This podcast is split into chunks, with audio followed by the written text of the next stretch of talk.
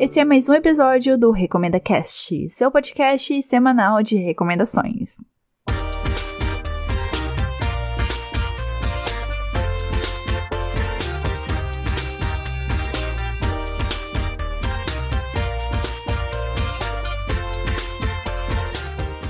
Olá, meus queridos ouvintes, aqui quem fala é a Dunia e hoje é a estreia de um novo formato de episódio aqui no Recomenda Cast. Se você escutou o episódio passado, já sabe do que eu tô falando. Pra quem não escutou ou tá caindo de paraquedas agora, eu vou pegar uma obra e analisar uma temática abordada naquela obra, seja subjetivamente, seja a temática principal, e para esse episódio de estreia, eu decidi falar sobre o dorama que fez muito sucesso em 2018 e é conhecido como What's Wrong with Secretary Kim. Traduzindo seria O que há de errado com a secretária Kim. E eu quero falar sobre como ele retrata muito bem uma coisa assim que não é intencional da história. Ele retrata muito bem a submissão da mulher, seja no campo profissional, seja no campo pessoal. Como o dorama não é um bom exemplo desse empoderamento feminino, e por mais que eu odeie essa palavra, ela vai ser usada nesse momento, eu quero recomendar um filme que foi lançado ano passado chamado The Long Shot, que na tradução ficou Casal Improvável. Antes de começar o episódio, eu preciso dar os meus recados. Siga o arroba RecomendaCast, tanto no Twitter como no Instagram, já tá cheio de recomendações. Siga, siga, siga. Se você já segue, maravilha, muito obrigada. Agora é a hora de você espalhar esse podcast para as outras pessoas, para amigos, famílias, pessoas na rua, enfim. Espalhe o Recomenda Cast, faça ele chegar em outras pessoas, eu agradeço muito. Se você quiser entrar em contato comigo, mensagem nas redes sociais ou mande um e-mail para contato@recomendacast.com.br. Esse e os outros episódios do podcast estão disponíveis no Spotify, iTunes, Google Podcast, Mixcloud, Cashbox e Deezer.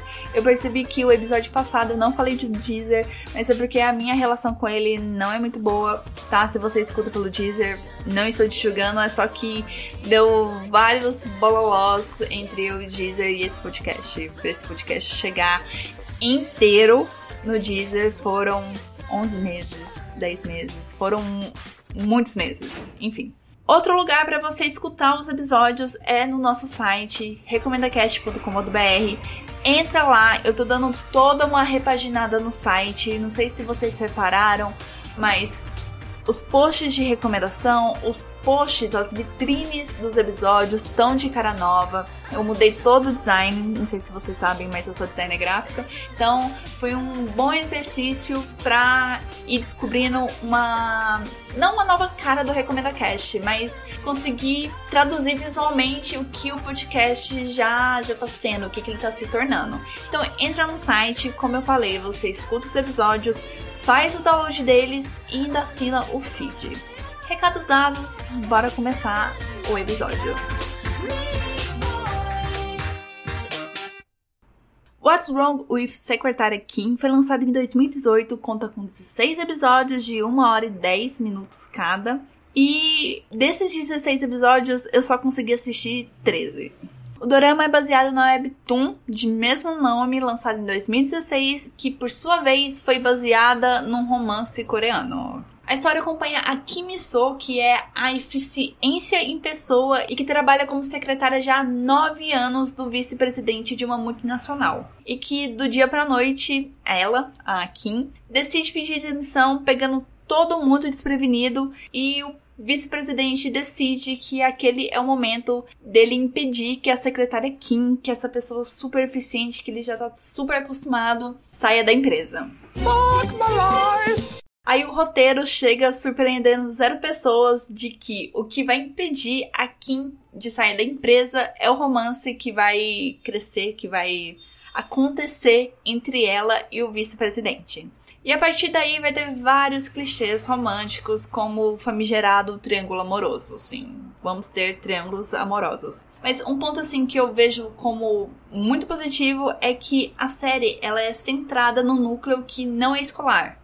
Porque na minha cabeça, a maioria dos doramas, eu acho que talvez seja uma informação real, é centrada na vida de jovens, na vida escolar, um negócio assim muito pré-adolescente, adolescente, máximo jovem adulto. Aqui não, aqui é, o núcleo é diferente, né? É uma empresa.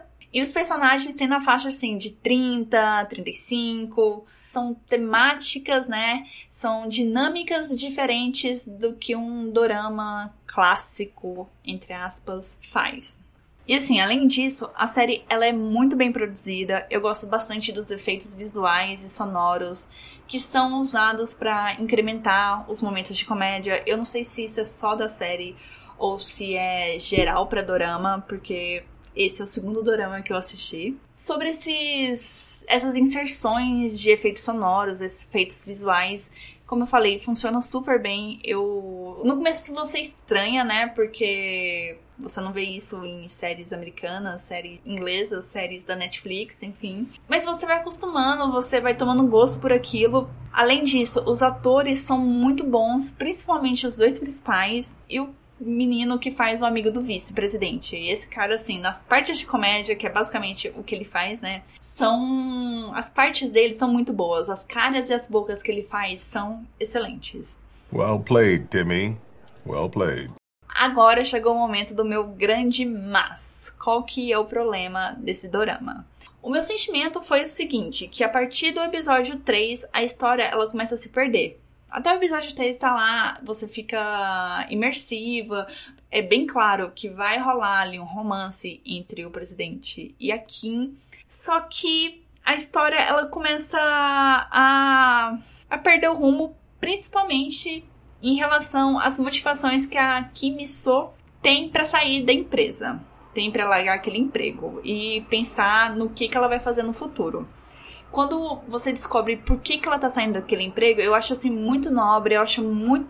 Nobre não, né? Mas eu acho assim muito real o que ela tá passando e o que ela deseja. E depois do episódio 3, um pouco mais pra frente, a série novamente se perde ao colocar um plot de mistério, thriller ali na metade da temporada e ela quebra assim muito essa atmosfera leve que a história tava seguindo. Então foram duas coisas assim que me incomodaram nessa parte narrativa da estruturação da série. Só que tudo isso dá para relevar. Como eu falei, eu assisti até o 13 terceiro episódio.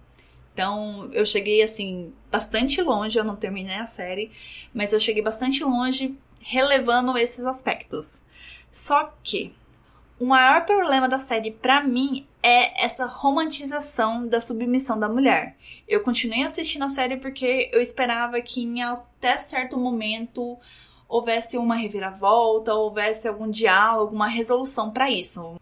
Eu posso começar já falando que o trabalho exercido pela Kim vai muito além das funções que eu, que eu Dunia, considero normais para o cargo de secretária ela precisa da nó em gravata do vice-presidente, ela precisa escolher a roupa do dia dele, escolher o relógio que vai combinar com a roupa do dia dele, precisa preparar o café, precisa preparar a refeição, o que significa que ela precisa acordar muito mais cedo para ir para casa do presidente, fazer tudo isso, sabe? São, são tarefas que ele poderia contratar um mordomo ou outra pessoa para executá-las, não precisaria ser a secretária dele.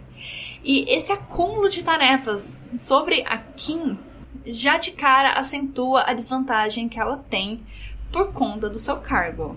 E toda essa cena da Kim escolhendo a roupa do vice-presidente, preparando um café, é retratado assim logo no começo da série, pra meio que mostrar as funções dela, mas também para mostrar que pelo menos para mim, mostrou que o, vice, o vice-presidente é um cara babaca, mimado e muito narcisista. Porque ele não tem a capacidade de dar um nó na gravata ou escolher sua própria gravata.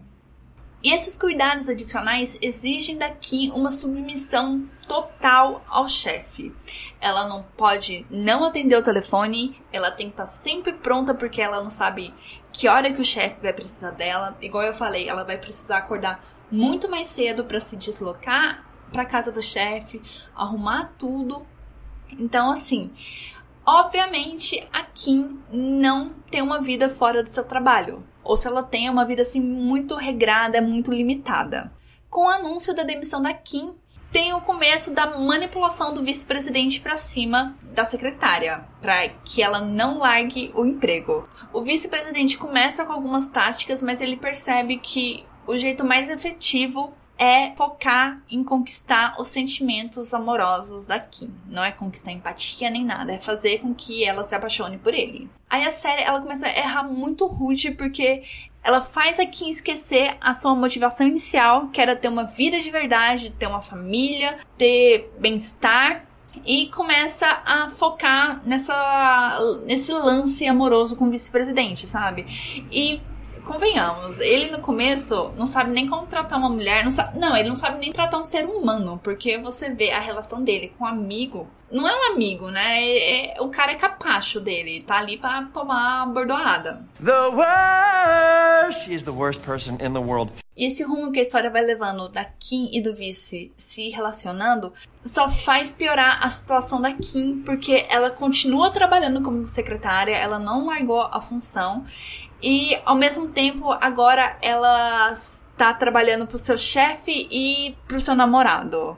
Cria-se uma situação em que ela precisa manter uma postura profissional sempre no horário de trabalho, só que ela nunca sabe quando o, o vice-presidente vai ser seu chefe ou vai ser seu namorado. Porque tem horas ali que ele abraça ela no meio do expediente, tem horas ali que ele é super rude com ela e manda ela fazer o trabalho dela. Então ela fica assim numa sinuca de bico porque ela ela não sabe, ela tá meio que refém daquela situação. Porque quem dita as regras daquele relacionamento é o homem, é o vice-presidente. É ele que decide quando ele quer a secretária ou quando ele quer a sua namorada. O mais sensato era ela sair do emprego conforme o plano original. Tudo bem se eles se relacionassem com ela fora do emprego. Nada, sabe? Eu não tenho nada contra. O meu problema é que não fica claro esse afastamento das funções dela como secretária e dessa vida pessoal que ela leva. E pelo que eu assisti até o episódio 13, nada disso, essa separação, nada disso vai acontecer. Não aconteceu lá e eu duvido muito que nesses três últimos episódios vão acontecer alguma coisa. E tipo, por mais que ao longo da temporada, o vice-presidente vai entendendo, vai tomando doses assim de Simancol, de que é ele que tem o poder e que a Kim está em desvantagem, ele continua propositalmente controlando as horas de lazer e as horas de descanso da Kim, porque ele acha que é um gesto romântico, não sei o que, que ele acha. Ele fica chamando a Kim para trabalhar durante a noite lá na casa dele, para eles poderem ficarem juntos, mas ao mesmo tempo ele não tá trabalhando e só a Kim que tá trabalhando e fica naquele negócio assim que daria para resolver se eles chamassem ela pro encontro, porque ali naquele encontro é, você sabe que é só um homem e uma mulher, não é um chefe e a sua subordinada. E como eu falei, né, como vocês podem imaginar, o vice-presidente não se esforça para criar limites onde termina o trabalho daqui e onde começa a sua vida pessoal. E tem um exemplo disso muito bom que acho que foi assim o ponto que começou a realmente me chatear, a pensar assim que se continuar assim, eu não vou aguentar assistir essa série até o final. Que é um episódio que tem um acampamento barra workshop que o pessoal do trabalho vai, o vice-presidente não ia. E o pessoal aproveita que não tem ninguém da chefia ali perto, eles vão se divertir, vão relaxar. Só que aí, de repente, o vice-presidente aparece, meio que motivado pelos ciúmes, de querer saber o que, que a Kim tá fazendo, eu já não lembro direito. E novamente a Kim precisa ficar de prontidão para atender às vontades do vice-presidente. Aí é ruim também porque o vice-presidente e a Kim não assumem o namoro. Eu já não lembro se é uma total decisão dos dois ou só de uma das partes. Mas o pior, o pior, assim, realmente da série, eu tentei o máximo que eu podia para ver se teria alguma reviravolta, alguma mudança, mas não teve. Então, o que me fez desistir da série é ver a série pegando todas essas situações que a Kim passa, é submetida, né? E tratá-las como românticas. Colocar um pano de fundo romântico, colocar intenções românticas em, nos gestos do vice-presidente, fala, ah, mas ele é só orgulhoso, ah, ele não, não sabe o que é amor, ele nunca namorou, nunca teve um relacionamento de verdade. Besteira isso. Muita besteira. Aí você me pergunta se em nenhum momento a Kim se rebela, se revolta, grita, joga a cadeira, puxa os cabelos com a situação que ela tá vivendo. Não, ela não questiona, ela não enfrenta, mas eu já imaginava que esse posicionamento passivo era algo cultural coreano e minhas pesquisas para esse episódio me confirmaram isso. O papel da mulher coreana sempre, sempre, sempre foi limitado. Antigamente, a vida da mulher coreana era restrita ao lar, a tarefa de cuidar da casa e sempre submissa ao homem, seja esse homem o marido, o pai, o sogro ou o filho. E a mulher era feita para aguentar as pressões, porque se ela não aguentasse, ela não seria uma boa esposa ou não seria uma boa mãe. É um comportamento bastante sistemático que, embora atualmente essa estrutura vem mudando de pouquinho em pouquinho, bem pouquinho, de grãozinho em grãozinho, lá na Coreia do Sul. Essa mudança vem principalmente com o desmantelamento de que o casamento e a maternidade devem ser os únicos objetivos de vida da mulher. Tem também a maior inclusão das mulheres nos núcleos de ensino e no mercado de trabalho, entre outros casos. Mas é uma situação que está acontecendo, as mudanças estão acontecendo. Por isso, já encerrando o bloco, eu quero deixar bastante claro que a minha análise do dorama What's Wrong with Secretary Kim parte de uma visão ocidental sobre uma cultura com padrões sociais muito diferentes do nosso pode até parecer que eu tô exigindo demais de uma obra que claramente tá ali para entreter, para fazerem as pessoas acreditarem novamente no amor e não polemizar ou gerar críticas sobre a sociedade coreana. É nesse momento que entra o meu ponto que romance é romance aonde quer que você vá, em qualquer sociedade, qualquer grau de classe, pelo menos eu acho que sim e que ações de abuso, controle e desvalorização das mulheres acontece em qualquer lugar do mundo, né?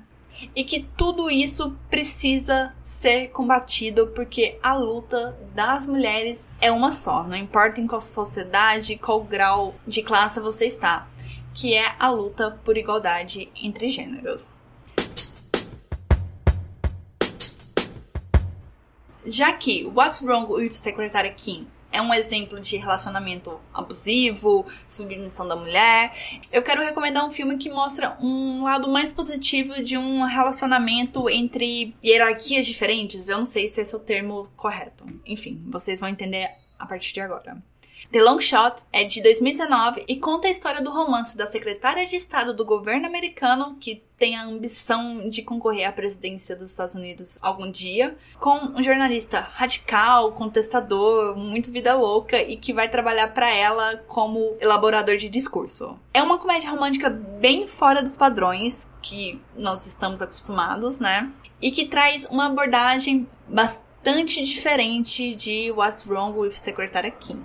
Quem vive a secretária de Estado é a Charlize Theron e ela tá assim super empoderada, novamente usando essa palavra, mas ela tá, ela tá num cargo de comando e ao se deparar com esse romance surgindo, você vê que ela não muda em nada a relação que ela tem com seu objetivo inicial. Romance nenhum vai atrapalhar ela conquistar esse sonho. E ela vai percebendo que o romance com o personagem do Seth Rogen significa experimentar outra visão de mundo, uma outra maneira de viver, além do politicamente correto que o seu cargo exige. Então, esse romance não vai diminuir algo para ela, mas sim acrescentar, vai adicionar coisas na vida da Charlize Theron nesse filme. E eu preciso falar sobre o Seth Rogen. Ele, com toda certeza, não é um dos meus atores favoritos. E eu já deixo, assim, isso bastante evidente. Eu não tento negar eu tenho um certo ranço dele, mas ainda assim eu reconheço que ele manda super bem nesse filme. O personagem dele rompe muito bem com esse estereótipo do gênero, porque nós temos uma mulher mais poderosa e mais relevante que o seu parceiro e o parceiro não se sente incomodado com isso, diminuído ou com sua masculinidade fragilizada. E é por tudo isso, eu tentei não dar spoilers, ok? Que esse filme é um bom exemplo de um relacionamento saudável e o filme em si é muito bom. Eu recomendo que vocês assistam. The Long Shot ou O Casal Improvável tem para alugar no YouTube e no Google Filmes por 12 reais. Então aluguem, assistam e se divirtam.